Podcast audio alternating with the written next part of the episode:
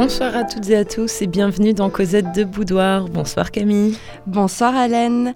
Alors, nous nous retrouvons donc ce soir pour une émission intitulée Amour nippon fripon. Alors, tout d'abord, merci beaucoup pour ce fabuleux titre avec allitération. S'il vous plaît. S'il vous plaît.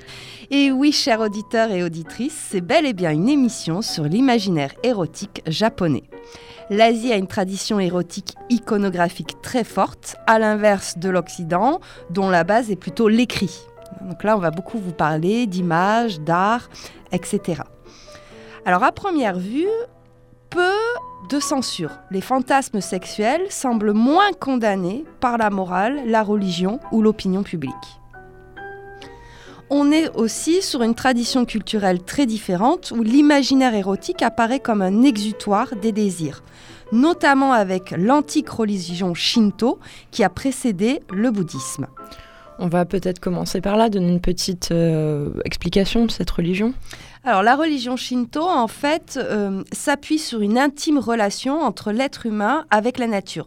Donc l'érotisme est intégré au quotidien et, euh, par exemple, dès le 9e siècle, on va trouver une euh, quantité de manuels sexuels qui circulent dans tout le Japon shinto de l'époque. Voilà pour euh, le résumé de la religion. Alors, même dès le départ, hein, dans leur création du monde, on retrouve euh, cet aspect euh, sexuel ou érotique, hein, puisque, en gros, ce serait une lance qui pénètre une sorte de grosse bulle. Et en fait, de ces éclaboussures surgit l'île du Japon. Et donc là, on va avoir deux personnages, hein, Izanagi et Izanami, qui vont engendrer d'autres îles euh, en faisant l'amour, hein, après avoir tourné autour de la lance, et euh, de cette copulation naît dieux, déesses et créatures fantastiques. Alors on peut mettre tout de suite un petit bémol, hein, on reste quand même dans des sociétés patriarcales. Oui. on ne va pas non plus euh, tout bousculer. Et donc dans cette, cet imaginaire, on a vraiment un bestiaire qui est propre au Japon et qui est euh, délirant et fantasmatique. Et très riche. Mm. Le Japon, pour Roland Barthes, d'ailleurs, il, disait que c'était l'empire des signes et l'empire du, surcodage, on va le voir. Hein. Euh, c'est un, univers où la symbolique a vraiment une place très importante. Et on va le trouver euh, tout de suite, notamment euh, avec une première petite légende que je vous propose de lire en, introduction. Alors, c'est, une, c'est la légende de Amano Uzume. Hein. Donc, c'est vraiment, on est dans la, dans la mythologie japonaise et c'est son culte qui va donner naissance à la religion Shinto. Et là, on va voir que le sexe est omniprésent dans cette tradition euh, cosmique. Et donc on est au tout début euh, de la création du monde et on a cette euh, déesse hein, qui est toujours prête à la fornication avec son petit public assidu qu'on nomme les kami. Et je vous laisse découvrir ce premier extrait. Une déesse nommée Amano Usuru était réputée pour le grand cas qu'elle faisait des plaisirs d'essence. Or, voilà qu'un jour, ou plutôt une nuit, car la terre entière avait été soudain plongée dans l'obscurité, les kami firent appel à elle. Amano Uzuru hésita. Les kami n'étaient que des génies subalternes, fort irrévérencieux, dont le passe-temps favori consistait à des facéties d'un goût douteux aux dépens des dieux comme des hommes. Elle se fit donc prier avant d'accepter de les entendre. Peut-être lui procurerait-il l'occasion d'assouvir l'appétit sexuel qui la tenaillait, découvrant quelques nouvelles façons de jouir. Piquée par la curiosité, elle écouta donc avec attention leurs propos, les yeux brillants, la bouche humide, les seins tendus, soudain durcis, le sexe déjà entr'ouvert, rêvant de mille orgasmes à la mesure de sa réputation de femelle insatiable. Merci Camille pour cette entrée euh, en matière. Comme on a déjà pu un petit peu le sentir, hein, on est dans un imaginaire très codifié avec des genres, des noms, des pratiques, des traditions. Mais cette sophistication extrême de la tradition s'accommode fort bien de la provocation omniprésente de la culture populaire. Parce que euh, qui dit Japon dit aussi euh, culture populaire, voire pop culture. Mmh. Et donc, c'est ce qu'on va essayer un petit peu de, de, retracer dans cette émission. Donc, on va d'abord s'intéresser à l'érotisme traditionnel, puis après, on, se penchera un petit peu sur les thématiques récurrentes dans cet érotisme. Alors peut-être euh, qu'il faut que tu commences par nous parler de, ces fameuses traditions euh, iconographiques. Hein. Tu l'as dit, un érotisme vraiment basé sur l'image au Japon. Et oui, avec ces fameuses estampes. Hein. Donc elles sont euh, très très nombreuses pour la seule période de l'Edo. Alors l'Edo c'est le 18e siècle. On est entre 1200 à 2300 titres. C'est énorme. Et les premières estampes, on aurait un, rouleau érotique euh, qui daterait du 9e siècle. Hein, déjà à l'époque, euh, euh, cette iconographie euh, érotique circule énormément. A, priori, ça, montre des positions sexuelles variées sur mm. ce premier rouleau, donc une sorte de, de Kama Sutra. Oui, un petit peu, on pourrait dire ça. Ces estampes, elles n'ont pas été tellement interdites, ou elles ont été interdites assez tardivement. Euh, en 1722, on avait déjà tenté, mais ça n'a pas du tout fonctionné. Et il faudra vraiment attendre 1880 pour qu'elle soit interdite définitivement. C'est aussi la période où, le Japon s'ouvre à l'Occident. Oui, ils vont connaître plein d'interdits qui viennent de l'Occident. Mm à la BNF, on a à peu près 120 titres hein, d'estampes euh, japonaises qui ont été euh, archivées parce qu'elles ont aussi circulé au 19e siècle euh, dans tout l'art occidental. On parlait des impressionnistes et de Van Gogh. Oui, c'est ça. Du coup, les estampes japonaises ont vraiment influencé les, peintres du, 19e siècle. Tu, nous les décrirais comment après Qu'est-ce qu'on y trouve dans, ces, dans ces estampes? Alors, ce qui les caractérise, c'est ces sexes surdimensionnés. Euh, surtout celui de l'homme. Oh, je vous rappelle, société patriarcale. Hein. Donc il y a des, vraiment des phallus énormes, notamment pendant le coït ou à son approche. Alors c'est à la fois très très réaliste, euh, ces dessins, on va avoir les plis, les poils, les, replis, euh, on voit les clitoris hein, sur les dessins de vulve, mais ils sont aussi surdimensionnés hors normes. Et donc on a des positions euh, sexuelles extrêmement variées, puisque ce sont des estampes qu'on trouve principalement dans les maisons de geisha. Et euh, pour faire face à la censure, en fait, il y a toujours des, sortes de jeux de cachets dévoilés où, où les sexes se confondent avec les plis des tissus ou des kimonos. Voilà. Ah, c'est très fin. Oui, c'est très fin, c'est ce qui caractérise. Alors, je vous ai relevé comme ça quelques titres pour vous donner envie d'aller voir ces estampes. Donc, vous avez euh, par exemple les estampes qui, ont servi à illustrer le conte des sans cons. Hein. Donc là, on a euh, un, moine avec un immense phallus euh, qui a une tête hein, et qui effraie les voyageurs. c'est sa tête qui est un phallus. Mm. Et après, on va pouvoir, par exemple, trouver euh, des, récits d'alcove, des bibliothèques de, l'oreiller, ou pas comme euh, les nœuds de l'hymen des huit nuages. Hmm. Cette tradition iconographique, on le retrouve aujourd'hui dans le manga, hein, avec deux genres érotiques, c'est peut-être les deux genres les plus connus. Donc c'est le genre eshi, là on est plus sur de l'érotisme, et pour la porno, c'est hentai. on va y revenir un petit peu plus tard dans l'émission.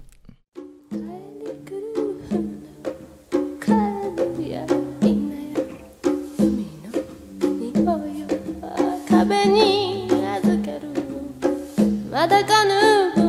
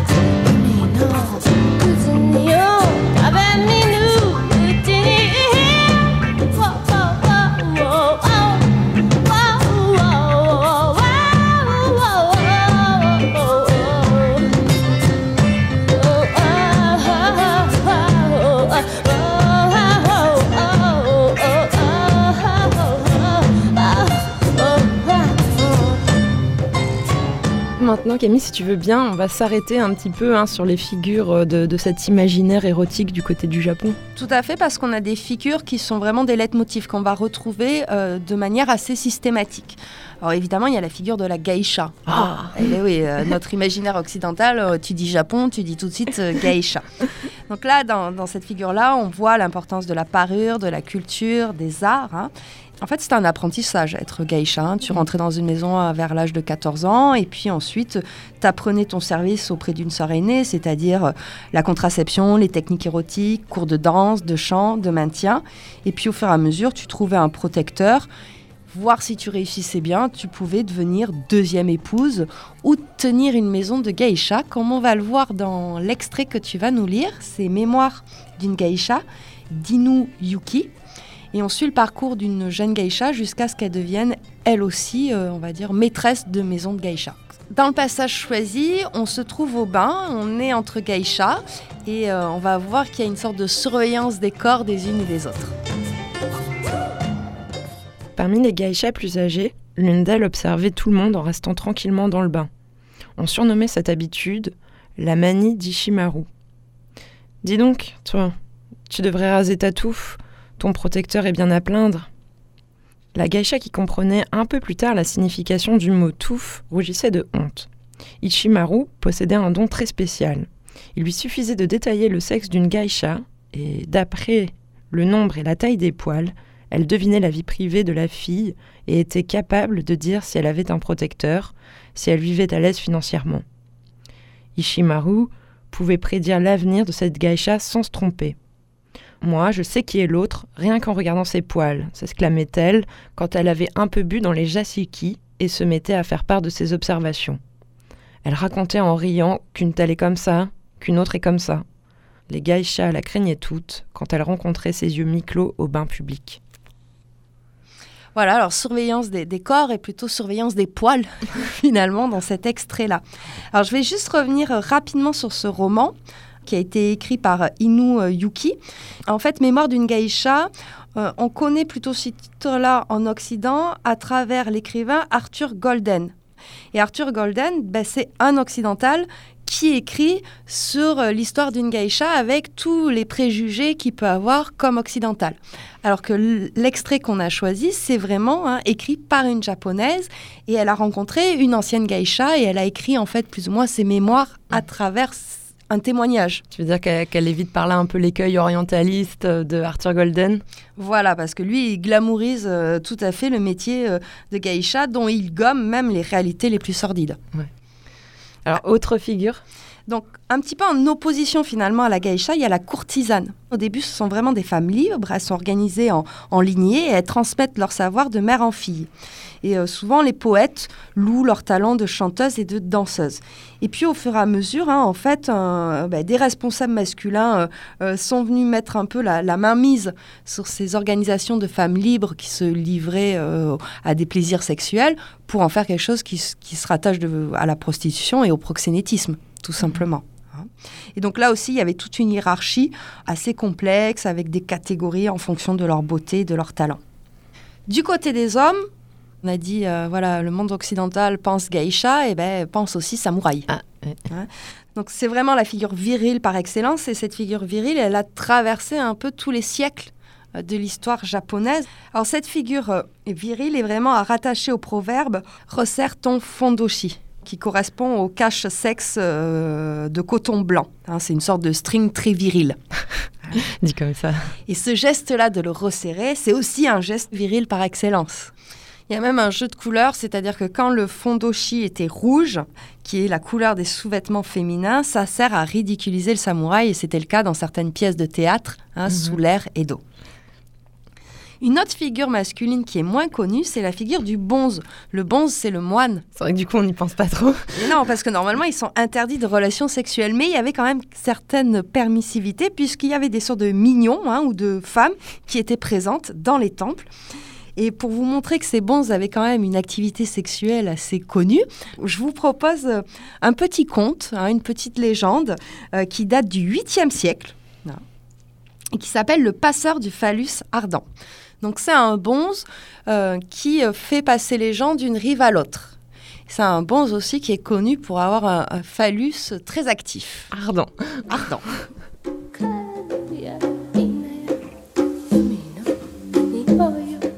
Un Un jour, les trois suivantes d'une châtelaine veuve qui demeurait non loin résolurent de s'assurer par elles-mêmes que la flatteuse réputation dont jouissait le saint homme n'était pas usurpée. Elles en jouirent à leur tour dès que le bateau se fut éloigné du rivage. L'une après l'autre, elles purent apprécier pleinement les exploits d'un partenaire apparemment infatigable.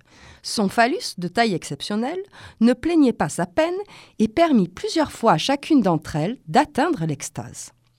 Quand vint l'accostage, voyant le bonze toujours frais et dispos, elles lui proposèrent de les accompagner chez leur maîtresse afin qu'elles connaissent, elles aussi, la sublime jouissance dont elles avaient profité.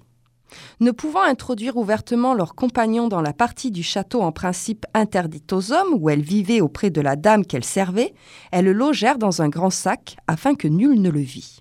La châtelaine, sensible à l'attention de ses suivantes, mit aussitôt à l'épreuve la virilité de ce nouveau pensionnaire. Il ne la déçut point, tant il montra d'ardeur à la conduire dans les forêts de la jouissance, qu'il arrosa de son sperme généreux, tandis que la sève onctueuse jaillissant des profondeurs les plus secrètes du sexe pénétré par son pénis magnifique, le coiffait de la couronne royale du plaisir partagé. Merci beaucoup Camille pour euh, cette petite lecture dans cette émission spéciale Amour Nippon Fripon. Tu vas me dire, bon voilà, t'as présenté la geisha, la courtisane, le samouraï, c'est très hétéronormé. Ah oui Oui. Sauf qu'au Japon, il y a quand même un certain trouble dans le genre. Il y a la figure du, euh, ou plutôt le, le concept hein, de yaoi, qui est une sorte de métamorphose sexuelle. Et ça aussi, ça date du Xe siècle, hein, où il y avait un conte où les deux enfants euh, changent de sexe. Comme les genres sont des notions sociales, ça permet aux individus de changer de sexe et ces notions-là sont très aléatoires au Japon où tout est sans arrêt en train de bouger, de changer en permanence. hein. Il y a cette idée de fluidité au Japon. Ce trouble dans le genre, on le remarque aussi dans la religion shinto, hein, puisque certaines prêtresses pouvaient devenir des hommes. De même, l'empereur, lorsqu'il montait sur le trône au cours d'une euh, cérémonie, hein, euh, pouvait incarner une déesse. Donc là aussi, trouble dans le genre. Et ça, euh, on le retrouve parfois dans certains mangas très actuels où on va avoir des personnages très androgynes. Hein, et, et ces mangas-là connaissent un succès phénoménal. En ce qui concerne l'homosexualité, elle était très répandue au Japon entre le 9e et le 11e siècle, hein, parce que dans la religion shinto aussi, il y a une prédominance du phallus. On pouvait aussi le retrouver euh, euh, dans certains théâtres, hein, comme le théâtre kabuki, puisque les femmes étaient interdites de monter sur scène, donc c'était un milieu masculin avec un homo-érotisme très présent. Et là aussi, à partir du moment où le Japon s'ouvre aux valeurs occidentales, l'homosexualité euh, va être condamnée et rangée au, au- au rang de pratique dangereuse.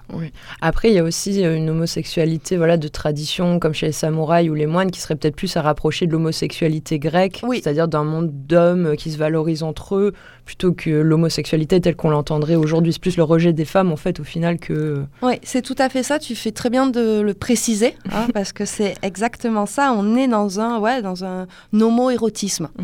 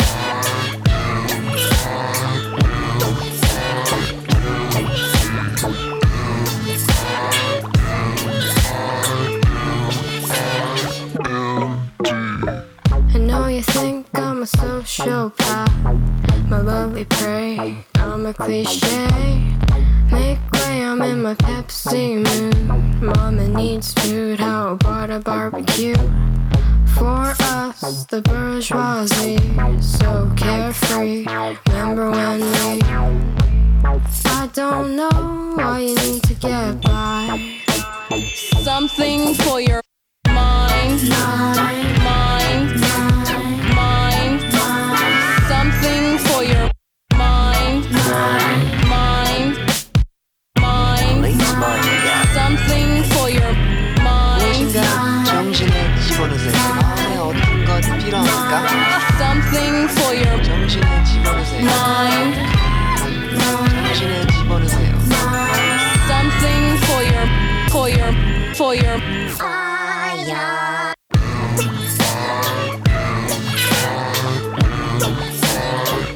Vous écoutez Cosette de Boudoir, une spéciale Amour Nippon Fripon. C'était Super Organisme et le morceau Something for Your Mind. Alors, le Japon est une île, donc l'eau est très importante et ça se retrouve dans la sexualité. Oui. Ah, déjà, on a vu hein, la création du monde, c'est une éclaboussure d'eau. euh, là, tu sens déjà qu'il y a une base euh, euh, importante. Mais voilà, ce, Japon, c'est aussi un monde flottant, hein, parce qu'on est sans arrêt avec cette dimension de cycle, de flux et de reflux qu'on retrouve très tôt hein, dans la poésie du Xe siècle. Parce que l'eau aussi, c'est la mort, et on verra l'érotisme japonais aussi lié avec cet érotisme de la mort. La figure de la courtisane est associée à ce monde de, de l'eau hein, parce qu'elles pratiquaient leur métier sur des barques, principalement. On dit même que le quartier des plaisirs d'Edo, alors Edo c'était l'ancienne Tokyo, mhm, s'appelait euh, Yoshiwara, une plaine de roseaux. Hein, donc on est toujours dans, dans cette eau hein, et c'était une sorte de ville dans la ville. À partir du XVIIIe siècle, on pourrait dire que le monde japonais n'est plus noyé par l'eau, mais mouillé de plaisir, hein, puisque le terme ukiyo sert aussi à désigner euh, les quartiers de débauche, mais ça désigne aussi ce monde flottant qu'est le Japon. Donc là, on a toute une sorte de, mélange et on retrouve ce côté très très symbolique. Les lieux de l'amour, c'est les bains publics. Comme on l'a vu avec notre euh, geisha qui va au bain et qui apprend un petit peu euh, les choses des corps des unes et des autres. Et donc cet imaginaire est très codé avec son propre vocabulaire. En fait, l'eau est toujours en lien avec un vocabulaire érotique très riche en onomatopées, donc très riche pour exprimer la langue du sexe. Et donc là, on va avoir des onomatopées qui vont imiter les bruits. hein. De l'eau, par exemple, on a le, le terme bichot-bichot, c'est le bruit que font les, les cuisses trempées d'une fille quand elle est excitée. Ouais, faut aller le chercher quoi. Et alors, ces onomatopées sont déjà présentes sur les estampes au XVIIe siècle. Hein. Un petit peu comme de la bande dessinée. D'accord. Et alors, dans cette eau, il y a évidemment un animal hyper important pour l'érotisme japonais, c'est la figure de la pieuvre. Ouais, ouais. Alors, la pieuvre ou le poulpe, hein. Moi, je ne suis pas une spécialiste euh, Du monde marin en du général. marin. Et encore moins. Alors, cette pieuvre ou ce poulpe, dit taco en japonais, a une sexualité polymorphe qui est parfois jugée effrayante. Donc, elle a souvent trois cœurs, huit tentacules reliés directement à la tête et elle est munie de 240 ventouses, ce qui offre une possibilité de pratique érotique très variée. Ouais, j'allais dire, ça y est, tu fais ton naturaliste, la 240 ventouses. D'ailleurs, tu sais que si tu coupes une tentacule, elle repousse. Ouais, t'as vu aussi les expériences où tu fais passer une pieuvre, euh, tu... Non, Non, c'est hyper intelligent, si, si, si, si. Et donc, dans ces estampes hein, japonaises, l'érotisme des tentacules, c'est nommé, hein, ça a un nom là aussi, ça s'appelle le shokushu. Et ça va avoir un énorme succès dans les années 90, mais ça date du 19e siècle avec ce fameux tableau ou cette fameuse estampe que tout le monde connaît un petit peu, c'est le rêve d'une femme de pêcheur qui date de 1820. Et donc dans cet érotisme des tentacules ou dans cet érotisme de l'IA pieuvre, c'est la règle des 4 S.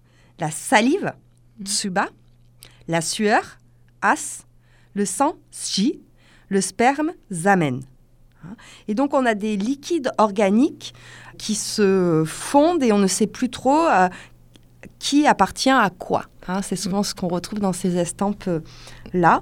Et euh, Donc ce- ce- cette estampe très célèbre, le rêve de la femme du pêcheur, hein, c'est une japonaise qui est couverte par une pieuvre et euh, en fait, elle- de ses tentacules, euh, la bête pompe euh, la pointe de ses seins, fouille sa bouche et puis boit ses parties basses. On ne sait pas trop si elle dort, si elle est morte ou si elle rêve ou si elle jouit. Voilà, il y a une belle ambiguïté. En Mm. tout cas, bon, c'est sûr, les hommes n'ont qu'un pénis, donc on comprend finalement cette prédominance. On on s'en fait des choses avec huit membres. puis tentacules et 240 ventouses. ah ouais, les ventouses. Ce, ce fantasme hein, de la pieuvre, on le retrouve aussi dans la littérature occidentale, puisqu'il y a un roman qui s'appelle Le baiser de la pieuvre, qui a été écrit à partir de cette estampe-là. Et c'est euh, Patrick euh, Grinville hein, qui l'avait écrit en 2010. Et euh, il le dit, hein, qu'il s'est vraiment inspiré de, de l'estampe. Et je te propose que tu nous en lises un petit extrait. Avec plaisir. Le baiser de la pieuvre. Elles tournoyèrent, puis revinrent jusqu'au rivage. Les amantes se séparèrent. La pieuvre, reculée dans les eaux, comme postée, ne cessait de contempler avec une attention avide la femme qui s'était tissée sur le sable, en appui sur les coudes, et dont toujours les cuisses fruitées, pulpeuses, s'écartaient, appelant l'eau nue. Tout le corps musculeux de la pieuvre alors se détendit d'un coup, s'allongea vers tôt, la chevelure des tentacules propulsée en arrière. La tête se projetant doucement vers la cisaille des jambes claires. Elle sembla se fuseler, se ventouser tel un museau de murène au fond de l'entaille. Les deux yeux d'Orihui regardaient toujours tandis que son bec, que sa bouche fouillait le sexe de taux en un baiser sinueux dont la voussure vorace s'acharnait dans l'amour. Taux haletait, agité de soubresauts, criait. Son chant était celui de la marée qui s'engouffrait dans le chenal, portant la houle saline jusqu'au sein des eaux les plus douces. Ce spasme cyclique traversait toute la surface de la lagune, la rechargeant des énergies du large pailleté de corail et de coquilles. Des anguilles fourmillaient et luisaient dans les rafales du courant. Sur le sable, le baiser de la pieuvre aspirait, dévorait le ventre de taux, dont les cuisses blanches, entrelacées, galbées de longs muscles, étreignaient, escaladaient la bosse de l'animal grouillant. Les bras déliés de la menthe humaine rejoignaient la gerbe des tentacules dérivant autour d'elle, rampant, osselés de cloques rousses et grenats, se retournant, exhibant leurs revers glacés. Cosette de Boudoir part à la rencontre des amours nippons fripons. La pieuvre, hein, elle s'appelle Orui. Et en fait, elle est euh, tombée euh, follement amoureuse d'une jeune veuve qui s'appelle To. Et donc, elles ont des relations euh, passionnées et passionnelles entre elles. Et on a un jeune pêcheur qui s'appelle Haruo, qui va les observer et qui lui aussi est secrètement amoureux de cette jeune veuve. Tout à l'heure, on parlait de ces fameux mangas pornographiques, hentai. C'est aussi la figure de la pieuvre, un leitmotiv de ces mangas-là. Et notamment, on a un maître du genre qui s'appelle Toshio Meida et qui est le premier à dessiner des tentacules à la place de ces- des pénis dans, dans ces mangas, notamment dans la série euh, Blue Girl. Et c'était un moyen aussi d'éviter la censure, puisqu'on n'avait pas le droit de, jusque dans les années 80, on n'avait pas le droit de représenter une relation sexuelle dans un lit. Donc du coup, bah, les, les monstres venus d'ailleurs, ça passait très bien. Voilà, on a de l'imagination quand il faut. Et alors là aussi, il y a toute une bande son pour ces mangas euh, hentai. Et c'est lié à ce que tu disais, aux onomatopées. C'est censé. euh, alors, par exemple, tu as noté, il y a le mot tsuru tsuru. Donc ça, c'est le bruit que fait un doigt remuant doucement dans un vagin humide. Pocha pocha. C'est le bruit d'une main barattant vigoureusement un vagin inondé de cyprine. Il y a le nomatopée poro poro. Donc ça, c'est le bruit de la sueur ou de la cyprine. Toro toro. Alors c'est le bruit d'un corps recouvert de lubrifiant ou de liquide visqueux remuant l'un contre l'autre. Doro doro. C'est le bruit de la coulée de sperme épais et visqueux comme de la lave. Bah, ils sont tellement poétiques, quoi. Mm, Moi j'aime bien aussi cori cori. C'est les bruits des tétons du clitoris pincés entre deux doigts. J'aime bien piou piou, c'est une faible éjaculation. Piou piou piou piou, ma petit oiseau.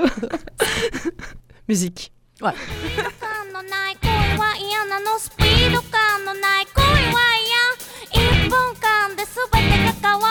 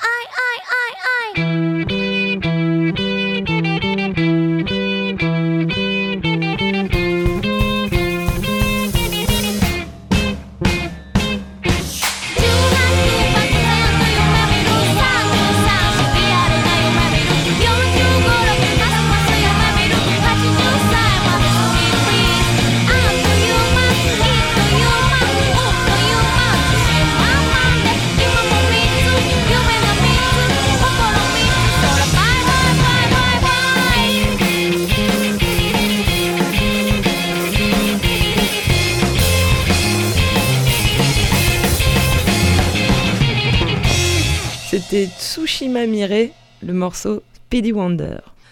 Donc on arrive à notre deuxième partie et maintenant on va s'intéresser aux thématiques récurrentes dans cet érotisme traditionnel. Oh, ça y est, on, a- on rigole plus avec les onomatopées. Si, je t'en ai laissé quelques-unes quand même.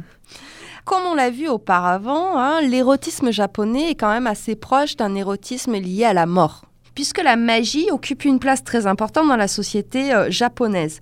Et on est dans une société qui est obsédée par l'érotisme irréel. En fait, dans la nature, pour eux, il y a du sexe partout. La moindre euh, fissure, le moindre bruit de vent, c'est euh, euh, un gémissement, c'est voilà. On Ils, ont, est, ils ont raison, on n'est pas assez observateurs en Occident, c'est tout. hein. Et donc cette nature protéiforme, elle grouille de présence qu'il faut sans arrêt charmer, invoquer, envoûter, exorciser dans un jeu d'équilibre permanent. Et donc c'était souvent les prêtresses shinto hein, qui étaient parfois des prostituées sacrées et des médiums chamans qui exerçaient ces fonctions diverses et qui établissaient une sorte de communication entre le monde des humains et le monde des esprits. Et elles étaient euh, censées transmettre les paroles des morts et des dieux par des phénomènes de possession quasi sexuelle. Au Japon, le péché originel n'est pas le sexe, comme en Occident, mais la mort.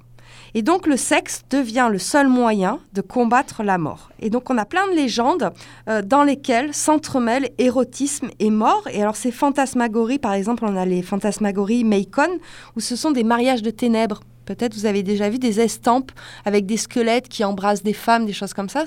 C'est ces mariages euh, de ténèbres. On a aussi la figure de la femme jalouse qui se transforme en démon. Euh, et c'est vraiment le démon le plus effrayant au Japon, dans le panthéon des, monstres. Hein. Et ces femmes jalouses viennent hanter les vivants. On a vraiment au Japon un érotisme irréel qui en plus est lié à la mort avec des revenants, des squelettes. Voilà, on a tout cet univers-là. Là, tu me fais la transition pour l'Empire des Sens, c'est ça? Exactement. Ouais, non, non.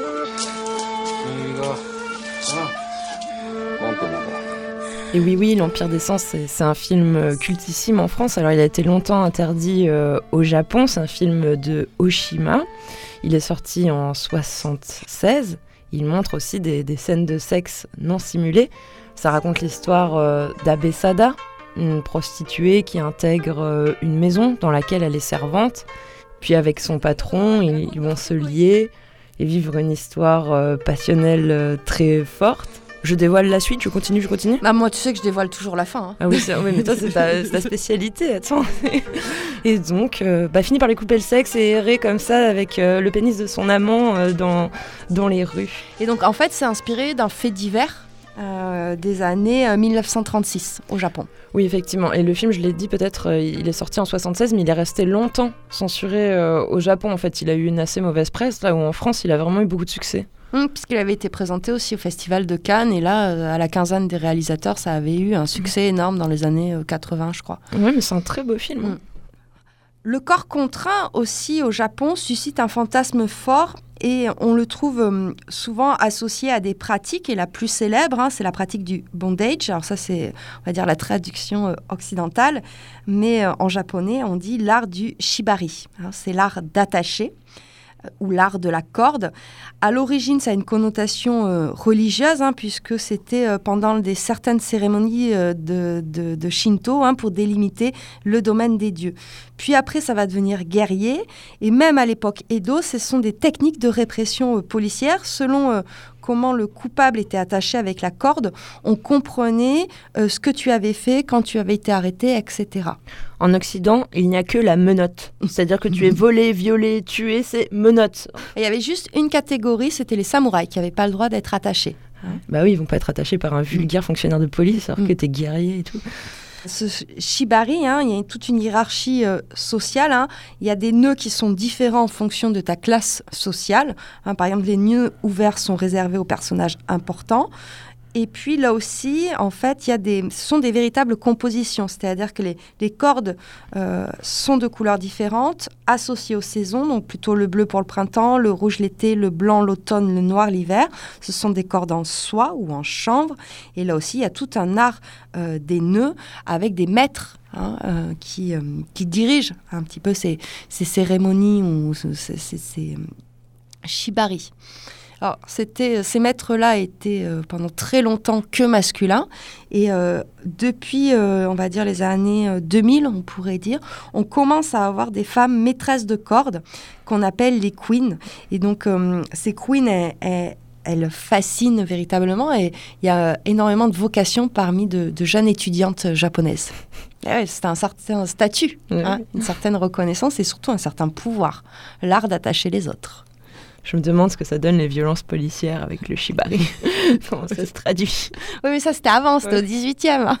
Ah oui, maintenant ils sont à la matraque. Ils comme sont là tout le comme, monde. comme tout le monde. hein. Alors cet art du shibari, on le retrouve dans un roman d'une autrice, moi que j'aime beaucoup, c'est l'autrice Yoko Ogawa. Et donc c'est dans ce roman euh, intitulé Hôtel Iris, où on a une jeune fille qui va être initiée à l'art du shibari, ou plutôt modèle de shibari, hein, par un, vieux monsieur euh, qui loge dans un hôtel où elle travaille.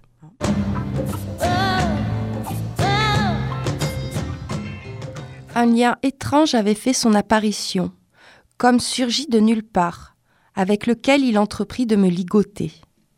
Il était beaucoup plus flexible, épais et solide que le raffia en plastique qui sert à ficeler les paquets. Il en émanait une légère odeur de produits pharmaceutiques, la même que celle qui flottait dans la salle de science après les cours, à moins qu'il ne s'agît de l'auteur de mon grand-père juste avant de mourir. D'ailleurs, je trouvais qu'il avait aussi une certaine ressemblance avec la tubulure qui aspirait le liquide jaune de son ventre. Le lien mordant mes chairs boursouflait mon corps. L'homme était habile. Du début jusqu'à la fin, dans un beau mouvement, ses gestes furent parfaits. Tous ses doigts remplissaient fidèlement leur rôle et je paraissais l'objet d'un tour de magie.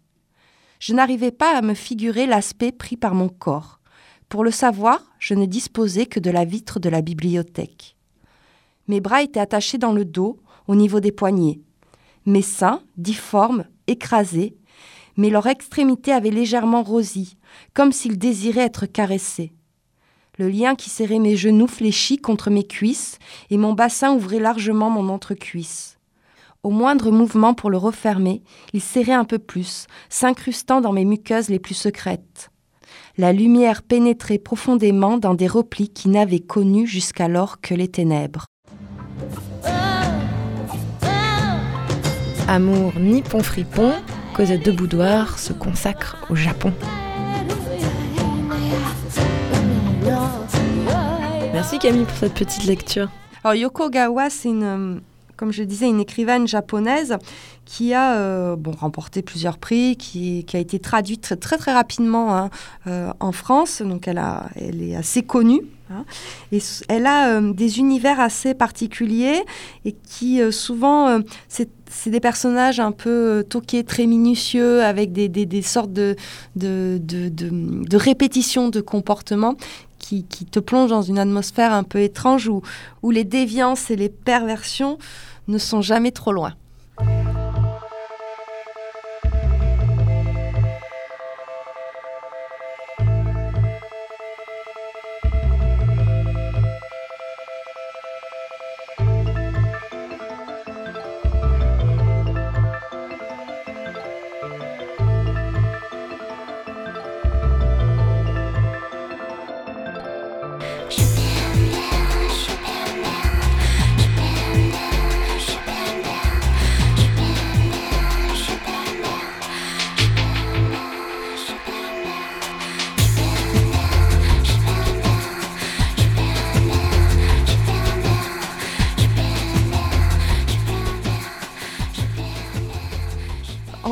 Fait juste une petite étape vocabulaire. On nourrit votre lexique du japonais.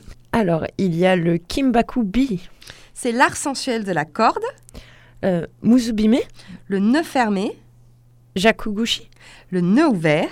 le Shinju, Ça, c'est le bondage des seins, ça veut dire les petites perles. le Sakurbando. Le bondage des fesses, les cerises. Ça veut dire les cerises? Ouais. Hum, Et le Kotori.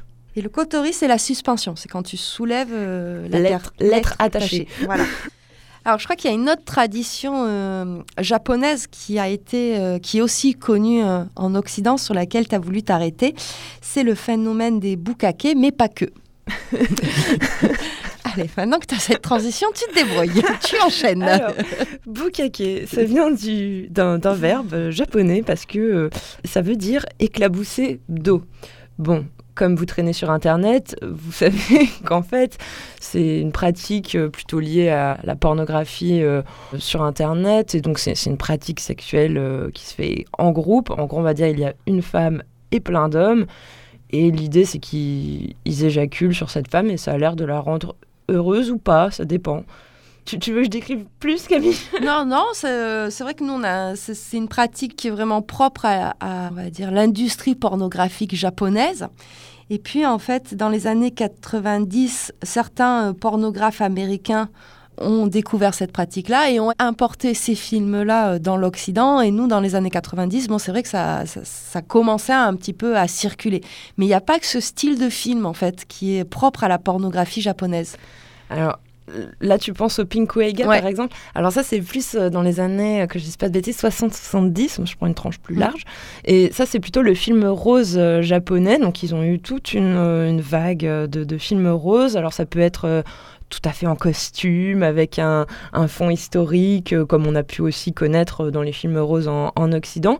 Et puis il y a un autre genre, tu parlais de la mort, c'est le héros gourou. Alors c'est la même chose, mais quand même beaucoup plus trash. En fait, c'est c'est des films, euh, voilà, on va dire érotiques, mais avec euh, beaucoup d'horreur. euh, voilà. euh. Et nous, ce qu'on appellerait un peu les séries B euh, des films porno? Exactement, c'est ça, c'est des films faits avec vraiment trois francs. Et du coup, il y a aussi une, une vraie originalité. On peut aussi souligner ça, euh, forcément, moins de moyens, plus de liberté de production, donc un, des résultats parfois étonnants, surtout pour nous, occidentaux. euh, voilà, il y, il y en a qui sont vraiment cultes hein, de, de ces films, des Pinku Eiga. On vous conseille.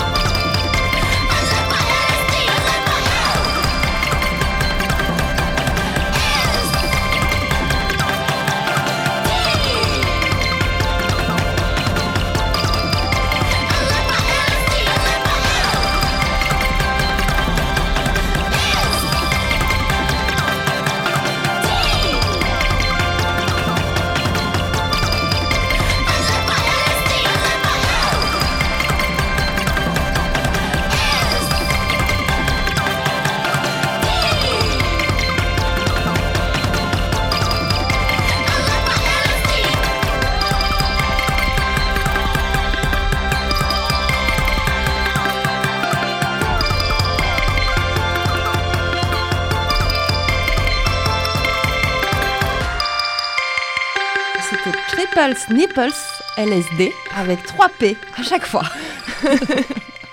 Vous écoutez Amour Nippon Fripon sur Cosette de Boudoir. Je rêve. Après m'avoir fait parler du bukake, tu vas nous parler de la pudeur? Oui, évidemment. Ah, t'abuses En fait, la pudeur au Japon, c'est la vertu féminine suprême. C'est la honte, en fait. hein. Et on dit ça euh, ashukashi. Shuma aussi. Oui, ou la shuma. Alors, c'est même une mention sur les vidéos porno. En fait, il y a une sorte de préférence pour certaines pudeurs dans les attitudes des actrices porno. On a même un réalisateur de films porno qui s'appelle Shum Kei.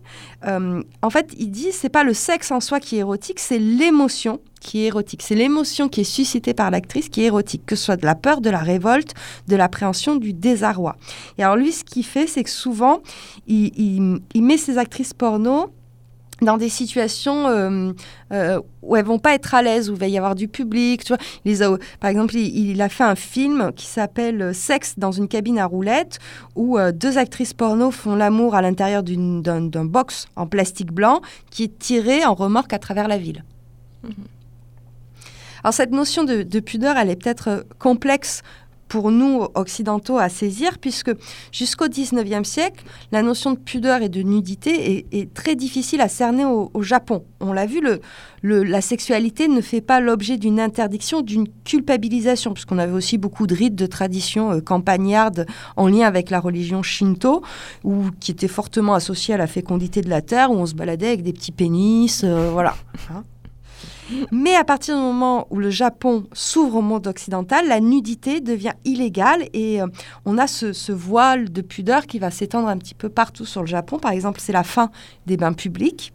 Et en fait, le tabou de la nudité va alors passer dans les mœurs. La peau n'est pas érotique au Japon, c'est le tissu là aussi qui est érotique. On en revient toujours euh, à nos estampes, euh, les plis, les trucs cachés, dissimulés. Voilà. Par contre, il y a quelque chose qui est très tabou au Japon, mais qu'on retrouve dans pratiquement toutes les sociétés finalement. Est-ce que vous faites partie d'une société où c'est pas tabou S'il vous plaît, manifestez-vous. Voilà, c'est les règles. hein. Donc elles sont euh, considérées comme sales, véritable sujet de honte. Pourtant, le Japon est un des tout premiers pays d'Asie à avoir instauré un congé menstruel, hein, une forme de congé réservé aux femmes qui ont des règles trop douloureuses pour venir travailler, et ça en 1947. Ah ouais. Ouais. Mais euh, c'était plus dans l'idée de préserver les femmes quand elles se sont mises à, à travailler. Genre, euh, c'est des petits êtres. euh, Je veux dire, c'est encore des idées paternalistes qui sont derrière tout ça. voilà, c'est des petits êtres faibles, attention, euh, voilà. Ouais. Puisque dans l'imaginaire collectif au Japon, une personne menstruée serait incapable de travailler lorsqu'elle a ses règles. Alors, il y a eu euh, plusieurs euh, recherches hein, là-dessus. Il y, a- y y des nanas qui font des thèses hein, sur euh, Qui lisent Judith Butler et qui s'y mettent. et qui s'y mettent hein, sur les, les- les menstruations dans la société euh, japonaise. Et, et- et, hum, ce tabou-là est, est très ancien, puisqu'elle parle de, depuis le Moyen-Âge, où elle devait se retirer dans des cabanes. Le sang des femmes a été considéré comme impur à partir du, du 8e siècle. Quoi. Il y a des romans, néanmoins, et notamment des romans érotiques, qui vont aborder ce tabou des règles. Et euh, c'est le petit extrait qu'on a choisi. Donc, c'est euh, un roman qui s'appelle Natural Woman de Matsura Reiko. Et en fait, c'est euh, Yoko, une narratrice euh, qui a environ euh, 19 ans. Et euh, c'est un petit peu son, parcours amoureux où elle a des. Donc, elle, elle est dessinatrice euh, de manga. hein, et euh, elle va rencontrer euh, plusieurs femmes. Et là, on est au début du roman. Et euh, elle est avec sa copine euh, au petit matin euh, au réveil. Sans lâcher prise, je tombais par terre et me retrouvais enveloppée dans la couette. Quand je me redressai, les bras de Yukiko s'enroulèrent autour de mon cou. J'aperçus par-dessus ses épaules le drap décoré de sang vermillon qui s'étalait en une forme ovale. C'était comme je m'y attendais, un rouge éblouissant. Il me sembla que cette forme rouge, sur le drap froissé, non amidonné, allait se mettre à bouger. C'était un rouge intense et gai. Il témoignait en quelque sorte du débordement de la vie. Yukiko pinça entre ses lèvres l'une de mes paupières, qu'elle abaissa comme pour me bander les yeux au jeu de Colin Maillard. Puis l'autre paupière, puis l'artère à la naissance du cou. En appliquant ses dents sur mes côtes, elle me fit lever. Je regardais tour à tour sa chevelure noire qui flottait contre mon caleçon et le sang sur le drap. mais quand sa main s'introduisit par le bas de mon caleçon, que ses ongles s'enfonçaient à l'aveuglette et qu'elle se plaqua tout contre mes hanches, de sorte que je sentais la texture de ses cheveux à travers le tissu, j'eus vraiment l'impression d'être prisonnière. Je n'en pouvais plus d'être debout. Une force étrange jaillit de mon ventre. Je devins aussi flasque que de la gélatine, et je tombai sur les genoux. C'est un, roman qui se lit assez facilement et qui est plutôt agréable de suivre ce parcours de, de, personnage à travers euh, à la fois son, son entrée dans la vie active, dans sa vie amoureuse, etc. Alors pour revenir sur, sur, les règles, hein, on a eu quand même en 2019 un, court métrage qui s'appelle Little Miss Period et qui va raconter euh, les difficultés d'une jeune femme au travail parce qu'elle a euh, des règles très douloureuses. Et donc, le, le, les règles sont représentées par une sorte de, petit personnage euh, rose. Alors, ce documentaire a plutôt été bien reçu, même s'il a eu euh, quand même quelques hum, critiques, puisque, euh, en fait, euh, notamment certaines féministes ont dit, ben voilà, c'est encore un sujet qui est traité de manière légère, un peu comme un talk show comique, avec euh, pas mal de, stéréotypes hein, qui voudraient qu'une femme soit moins performante en raison de, ses menstruations, au travail, notamment. Au- autre tabou, Alors le tout dernier tabou qui est assez contemporain finalement, c'est l'art de la vulve. Il ne passe pas au Japon. hein. On avait avec les estampes aucun problème pour représenter des vulves avec des clitos, des poils, etc. Aujourd'hui, en 2020, c'est hyper compliqué. Et notamment, euh, en fait, la représentation de la vulve doit être floutée, pixelisée ou estompée, que ce soit sur les photos, les films ou les dessins, alors qu'on a euh, de la pornographie qui est largement diffusée. De l'autre côté, on a toujours des pénis qui sont euh, fêtés dans des cérémonies. On, voilà, on se trimballe avec. Oui, mais c'est pas pareil. C'est pas pareil. hein. C'est pas pareil. Il y a une dessinatrice, hein, une mangaka, qui en a fait les frais. Alors, elle s'appelle Roko Denashiko. Donc, ça signifie bonne à rien. C'est son pseudo qu'elle s'est choisi. Alors, elle se nomme aussi artiste manko parce que le manko, c'est le vagin. Et donc, elle, elle a été euh, inculpée en 2014, puis euh, incarcérée pendant six mois parce qu'elle a euh, enfreint la loi relative à l'obscénité en moulant son sexe, puis en le scannant en 3D afin de construire un canoë-kayak. Ah oui, ça y est, ça me revient. Tu m'en avais Voilà. parlé. Alors, Il y a même eu une pétition hein, pour la Oui, faire libérer. Ça a été très très compliqué. Elle a dû faire appel à toute une argumentation, euh, euh, on va dire, euh, solide, parce que, que la justice ne voulait pas euh, la relâcher. Voilà, elle s'amuse avec ce sexe, en- à le transformer, à le faire surdimensionner ou tout petit, en porte-clés, etc. Parce qu'elle dit, ben, c'est à force de le faire circuler qu'il n'en deviendra plus tabou. La problématique, c'est qu'au Japon, euh, les lois sur l'obscénité s'appliquent aussi bien à de la pornographie qu'à un travail artistique. Donc il y a aussi euh, des réalisateurs qui sont tombés sous le coup de cette pornographie, alors que leur film n'était pas euh, pornographie. Mais c'est cette définition de l'obscène qui est assez floue et qui s'applique en fait à des domaines très très différents. La polémique des Césars au Japon, du coup. L'artiste, le réalisateur.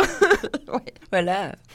Alors pour conclure cette émission, comme on l'a vu, hein, le Japon, un bestiaire très riche, mais un bestiaire qui lui est propre, avec ses propres codes, euh, ses normes et euh, ses univers euh, fantasmatiques. On a vu donc un côté délirant.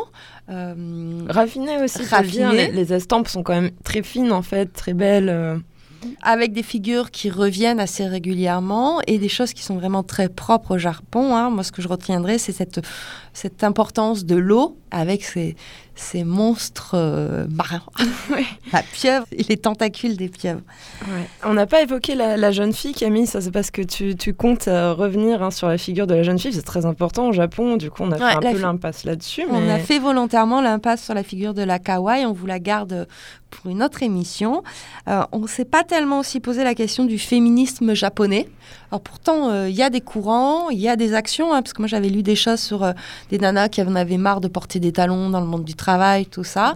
On a essayé un petit peu de, de- de survoler cet imaginaire érotique.